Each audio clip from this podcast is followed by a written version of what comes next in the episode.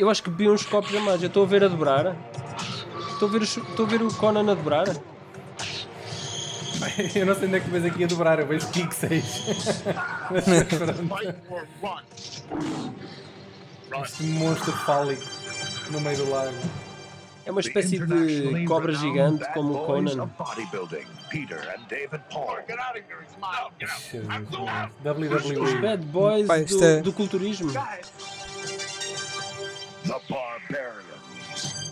Caraças, o locutor quase que se babava Os bárbaros. Barbarians. Epá, eu, eu, eu digo-vos uma coisa, eu sinto uma, uma- uma grande nostalgia relativamente a estas locuções dos trailers dos anos 80, porque pá, não era qualquer gajo Não, os- que os gajos- fazia a locução de um trailer. Tinha que ser um gajo com uma voz de bagaço, assim, Sim, sim, sim, sim, bem sim. cavernosa. Nós tínhamos que acreditar que estava ali um manly man do outro lado, não era um, não era um totozinho. Agora já ninguém faz esta locução nos trailers. Agora, agora fica parou, não é? Agora fica Isto faz-me lembrar, faz lembrar uma voz de um, de um Optimus Prime ou qualquer coisa assim de, É. de- dos bonecos Sim, dos porque anos só- 80. pá.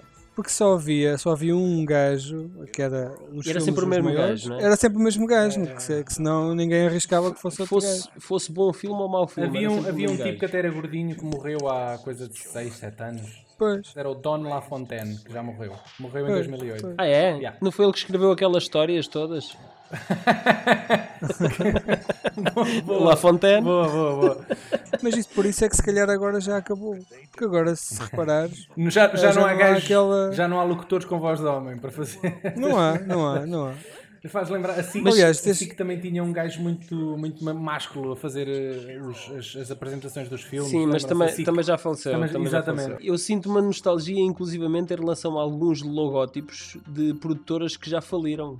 Co- Como, Como a, a Canon. Carolco Como a e Canon. a Canon. Exatamente. Eu, quando vejo um filme eh, da Canon ou da Carolco, eh, epá, sinto uma grande nostalgia eh, em relação àquela época áurea de, de cinema opá, de ação e chunga, né? Uhum. E tu, e tu sabias que, isto, aliás, esta Canon tanto fazia obras-primas como fazia surrapa. Claro. Bom, os, ba- os Barbarians, meus amigos, vocês já. Sim, já- dos mesmos produtores que nos trouxeram as grandes pérolas, como o Cyborg, Força Delta e Masters of the Universe. Não, não é? e, e e do realizador, atenção, este realizador não é um gajo Não qualquer, é, este Não é, não, senhor. do- Tens toda a razão. é, o, é o Rogério Diodato, não é? Rogério que é do cani- exatamente. Canibal Holocaust. Exatamente, o, o polémico. Nós, já basta procurar, basta procurar nos nossos podcasts, tem por lá o Holocausto Canibal. uh, que foi, que este surge sete anos depois do, do Holocausto Canibal. Pá, eu tenho-vos a confessar que me fez um bocado de impressão como é que o Holocausto Canibal, que até é um filme que até tem bom aspecto, parece uma boa produção, uh, tem sete anos, é sete anos mais velho que estes bárbaros que parece uma porcaria uh, diretamente para, para vídeo. Pá, Expliquem-me lá. é Eu é não, possível. sei, eu não sei que cassete ripada é que tu viste, mas eu tenho-te a dizer que eu acho que este filme tem uma fotografia muito cuidada, com bons enquadramentos e boa iluminação. Tem? Opa, Sim, para, para mim tem. Pronto, pronto. Pedro, isto é verdade o que ele está a dizer? Ah, É assim, sabes que este. eh, também temos que, que também incorporar isto um bocado na época em que foi. Sim. E eu lembro-me perfeitamente deste filme quando, quando, era para, quando era para alugar. Que tu, por exemplo, chegavas lá e tinhas 50 cópias do Apocalipse Now, tinhas 30 cópias do. Bem, 30, duas ou três. Já, do Padrinho. calma lá. Mas este o meu filme, videoclube, por exemplo, o meu este videoclube filme tinha no máximo 3 cópias de um filme. No Pronto, máximo. mas pronto, é, é isso, é basicamente isso que tinham todos. Sim. Mas este filme, este, quando saiu este filme, de certeza, epá, não me lembro bem, mas de certeza absoluta, quando este filme saiu em qualquer clube de vídeo de Portugal, tu tiver, tavas, se tu não conhecesses o dono, estavas dois meses para o lugar. Portanto, Porque portanto era- este, filme, este filme foi uma espécie de, de, de rei do videoclube, não é? Era, era, porque o videoclube é uma cinematografia à parte, não é? Uhum. Porque eh, isto foi na, época do Conan, não é? Uhum. E o Exatamente. pessoal, eh, o pessoal vinha. o que é que- o- a ideia é: o que é que é melhor que um Conan? São dois Conans. É espetacular. É isso mesmo vamos fazer. Um filme com dois Conans. Mas este, este filme é é uma salada russa tremenda, pá. Este filme mistura aqui elementos de Mad Max 3, do Conan e os Bárbaros, e de Priscila, Rainha do Deserto, pá. Isto tem aqui uma mistura explosiva, não é? Mas vocês já, já repararam que a década de 80 foi prolífera em filmes de fantasia low budget? Pá, e, e muitos deles foram produzidos com dinheiro italiano. Há ali, uma, Sim, há ali sim. uma grande produção eh, de estúdios italianos. Aliás, este filme foi gravado em Itália, se não estou em erro, apesar de ter atores americanos. Eh, Mas aliás, os western spaghettis eram, e a Cinecittà Sim. cresceu em torno disso. uhum, É, foi tentar explorar outros filões, não é? Eh, e, e adaptá-los aqui para, para a realidade europeia. Uhum. Eh, só que o Western Spaghetti correu muito bem, porquê? Porque aconteceu que em Itália tinham lá um grande gênio, que era o Sergio Leone, que fez daquilo realmente cinema em condições. Hum. E, e então passou a ter um- uma marca e um cunho muito próprio, os, os, os westerns feitos na Europa. E depois, a, Agora- depois a Itália é só aquele, aquela planície, aquele deserto de, de pedras, não é? Aquele, tem bués desertos de pedras, então estes filmes low budget parece que são todos em ambientes assim um bocado secos. E não é só isso, e, e também é? tens, e também, exatamente, e, e também são gravados ali na- nas ilhas, tanto na Sicília como, como na- nas ilhas Yeah. de. Estás-te a lembrar de- do ator, estás-te a lembrar do ator. Estou-me a lembrar muito do ator, acredita. E aqui no sul de Espanha também há um, um Hollywood qualquer espanhol, que penso que ainda hoje fazem lá espetáculos de coboiada, onde se fez lá muitos filmes, Hum, inclusive a trilogia dos dólares. do- Tu já viste, já viste o, o filme do Alex de la Iglesia 800 balas?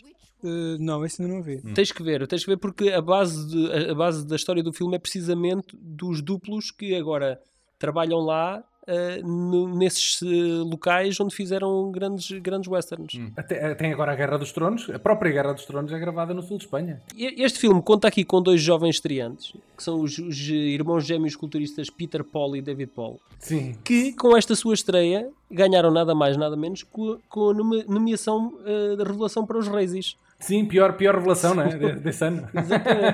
Mas os gajos, os gajos não ficaram por aqui, não é? Os gajos ainda fizeram mais um, Não, ou, um não, ou dois não, filmes como, como um duo. Não é? Um Sim, duo de, sim, homens, isto- gajos fortes. Isto muito antes do Van Damme entrar em filmes em duplicado e das irmãs Olsen. e já os irmãos Peter Paul e David Paul faziam comédias ligeiras para a criançada. Sim, sim. Muito, muito, muito ao estilo. eh, Também do seu companheiro de, de Glórias de Ring, Hulk Hogan. Também enveredou por esse caminho de comédias infantis. É, Isto é uma, isto é uma história de uma. Isto é- deixa cá ver como é que eu vou- posso. não, isto, isto vem numa. Vem Respira. De uma, de, uma, de uma época em que se fazia filmes. Que, o primeiro Deus, o Conan, não é? O primeiro, o primeiro Deus mais conhecido.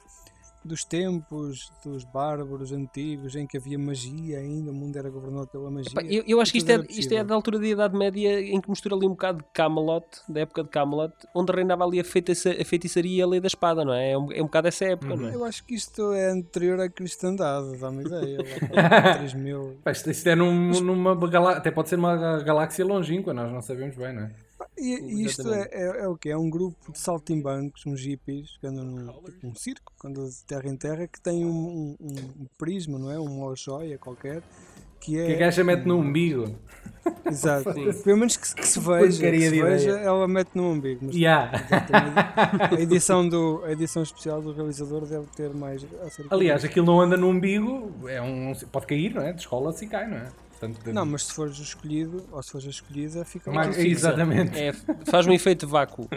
Ah, pronto, então aquilo é o quê? Essa joia, juntamente com a pessoa que a aceita, eh, são a razão do mundo, da, da alegria toda do mundo. Ou seja, o mundo é um sítio terrível, guerra, destruição, mortes, barbaridade. Mas aquela Barbarians. joia é o que traz.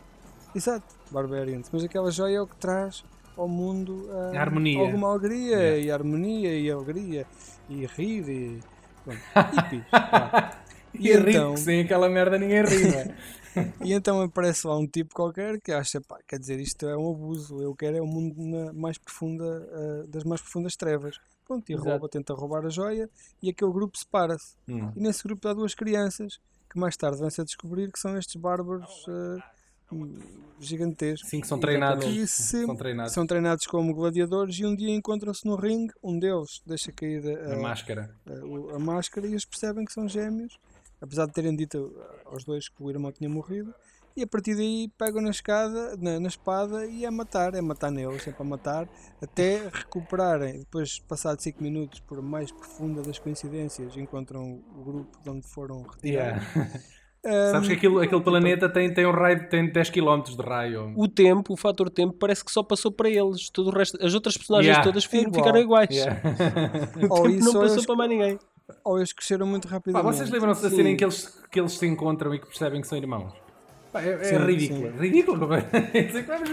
Não, mas também é ridículo. eles é não são ridículo propriamente porque- atores, não é? Pois, é isso. Porque esta a nomeação, a nomeação para os reis aqui penso que se aplica. Eu- São mas eu, eu acho que eles estavam a apontar mesmo para os reis, pá. Eu acho que, Sim, sim. eu acho que eles tinham mesmo esse objetivo. Eu, eu, eu acho que é evidente que eles, não- eles não estão a levar o filme a sério, não é? Porque eh, as próprias personagens são um bocadinho tolas, não é? Eles são tolos, são os tolinhos, não é? Sim, sim. Não, mas eles vêm. São duas bestas com, com, com esteroides em cima.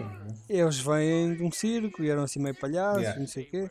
Só que depois, eh, por exemplo, eu lembro-me quando vi isto na altura, eu não achava nada disto que estou a dizer agora. Achava espetacular, porque tinha porrada, tinha sangue, espada. Claro. Não tinha assim tanto sangue. seminuas. Isso, isso Pronto, sim. Não tinha tanto sangue. Mas tinha gajo, pá, tinha a sugestão de tudo. Tinha a sugestão de sexo, tinha a sugestão de gajas nuas, tinha a sugestão de mortos, mas na realidade não tem assim Que no fundo é o que estes também- filmes vivem, é de sugestão de coisas, É, é de sugestões do universo, é sugestões de uma terra fantástica e depois aquilo não é nada, aquilo são meio dúzia de gajos a cavalo. Depois era, era su- eh, suficientemente parecido com outros grandes filmes Exato, exatamente. que nos, que nos faziam prender. Aliás, é? a capa era mais importante que depois o filme propriamente dito, não é? Sim, sim, é, apostava-se muito no layout de. Porque os videoclubes viviam disso, tinham que ter um. um- é tipo um, um pescador, tem que ter um, um engodo e um anzol ali muito apelativo para a malta lá ir, ir pegar. Uhum. Mas, mas em relação ao que o Paulo há bocado disse da, da, da produção, eu acho que ele tem razão, porque este filme tem boa produção. Este filme, se reparares, tem eh, meios, não é? Eu, eu realço, Tens- realço a cena de abertura, em que há ali uma perseguição de carroças e não sei o quê. Acho que é o money shot, não é? Tipo, é a cena mais cara do filme, foi aquela perseguição, parece-me. Ah, sim, Não, sim. eu- eu acho um, que- quarto, um quarto de hora de, de, de corrida. Yeah, yeah, yeah. Eu acho que para além da fotografia, eu acho que para além da fotografia, eu acho que a fotografia, eh, o gajo que fez esta fotografia, pá, o gajo até podia intercalar a carreira dele também a fazer a fotografia de filmes por- pornográficos, que seja, mas o gajo É o mais provável. O gajo esmerou-se. E, e tenho a realçar que a música foi composta pelo Pino Donaggio, que é o compositor frequente do- do- dos filmes do Brian Da Palma. Hum. Não é um gajo qualquer que fez a música também para este filme. Aliás, tu sabes que a banda sonora deste filme eh, é uma das raridades que existem por aí em termos de bandas sonoras, porque só foram lançadas 1200 cópias. Sim, mas, mas tu, em, 87, em 87 não se levavam eh, as bandas sonoras tão a sério. Sim, Eh, sim, as sim, bandas sonoras eram um subproduto que era feito com o propósito de ser Mas- utilizado mas no filme neste- e apenas no filme, não é? Se calhar neste momento existe um armazém ainda com 1190 e qualquer coisa. Exatamente. Yeah, é Exatamente. provável. Por isso é que só fizeram 1200, Yeah. porque nunca Já, já sabiam que não iam vender nem metade, não é? Pois, 1200 já estavam a sonhar alto. Eu, eu gostava aqui de realçar o, o, o vilão, o Kadar, que é interpretado pelo Richard Lynch. Pá, e este senhor, este senhor eh, eu não me lembro de o ver a fazer um único papel de bom num filme. Lembro-me sempre dele a fazer papel de vilão e eh, filmes low budget. Eh, e ele neste, neste nicho ele, ele safava-se muito bem. Lembro-me de o ver no Invasão USA com o Chuck Norris. Eh, ele é- era o vilão. Lembro-me de o ver numa coisa que eu, que eu acho que é inenarrável, que é o Cyborg 3. Epá, quem tenha visto isso desperdiçou certamente, certamente 90 minutos da sua vida. Pá, que é... as, as desculpas que arranjam para chamar eh, Cyborg a, a filmes. E este senhor entrou numa coisa dessas. Entra a Eve LaRue, que é uma menina que nós agora vemos no eh, CSI Miami. Espetáculo. Também entra o Michael Berryman, que é, É verdade, que pá. é um. Ok, o nome não diz nada, mas quem lhe vira a cara percebe. A cara. Sabe logo quem é. O homem tem uma doença de pele. Ele fugiu de um freak show qualquer, de É, certeza. ele pá. entra bem- Eu lembro-me de o ver, sabes aonde? No No massacre quinto- do Texas. Não, lembro-me de o ver no quinto filme do Star Trek. Foi um filme que foi realizado pelo, pelo William Shatner. Eh, e acho que era o quinto da série. E era lá, lá um- numa cena inicial que é num deserto. E o gajo estava a guardar uns buracos com fumo. Pois, o gajo, o gajo é feito para, para este tipo de personagens, não é? Estranhas, não é? Ele, ele- tu- ele- não precisa tu- de caracterização para, para, para ser um. Mas é, aquilo, aquilo que tu pagas por ele, poupas depois em, em caracterização. Yeah. é? Exatamente. Ele já vem, já vem pré-fabricado. É um filme muito difícil de encontrar à venda, aviso já se quiserem comprar. Existe uma double feature que foi lançada com o filme The Northman, está na Amazon, eh, e existe uma outra cópia por aí a circular, mas está dobrada em italiano. Apanhem-nas se puderem.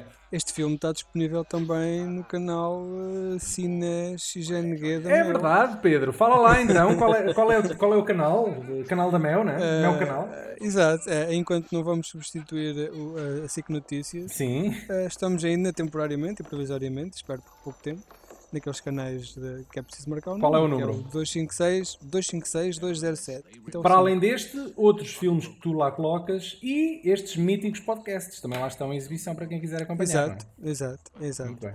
Exato, lá estarão, lá estarão todos disponíveis em todo o seu esplendor e glória. muito bem. Recentemente, pá, vi uma entrevista com o David Paul, um desses, um dos, dos, do- dos gêmeos que aparecem neste filme, ah, na Fit Expo.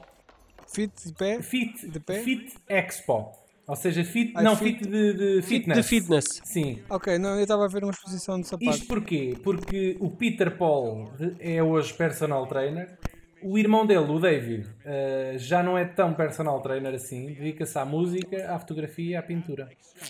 É, é o mais gordo dos irmãos, sim, então. é, o- e é o mais, e é o mais, sim, é o que tem um aspecto um bocadinho mais drogadito, a falar e tudo. É, é o bebê. É, exatamente. Obrigado por, por nos eh, estarem a ouvir a dizer estas baboseiras sobre filmes que, que têm muito, muito interesse cultural. Vejam estes filmes, porque estes filmes eh, precisam de ser perpetuados.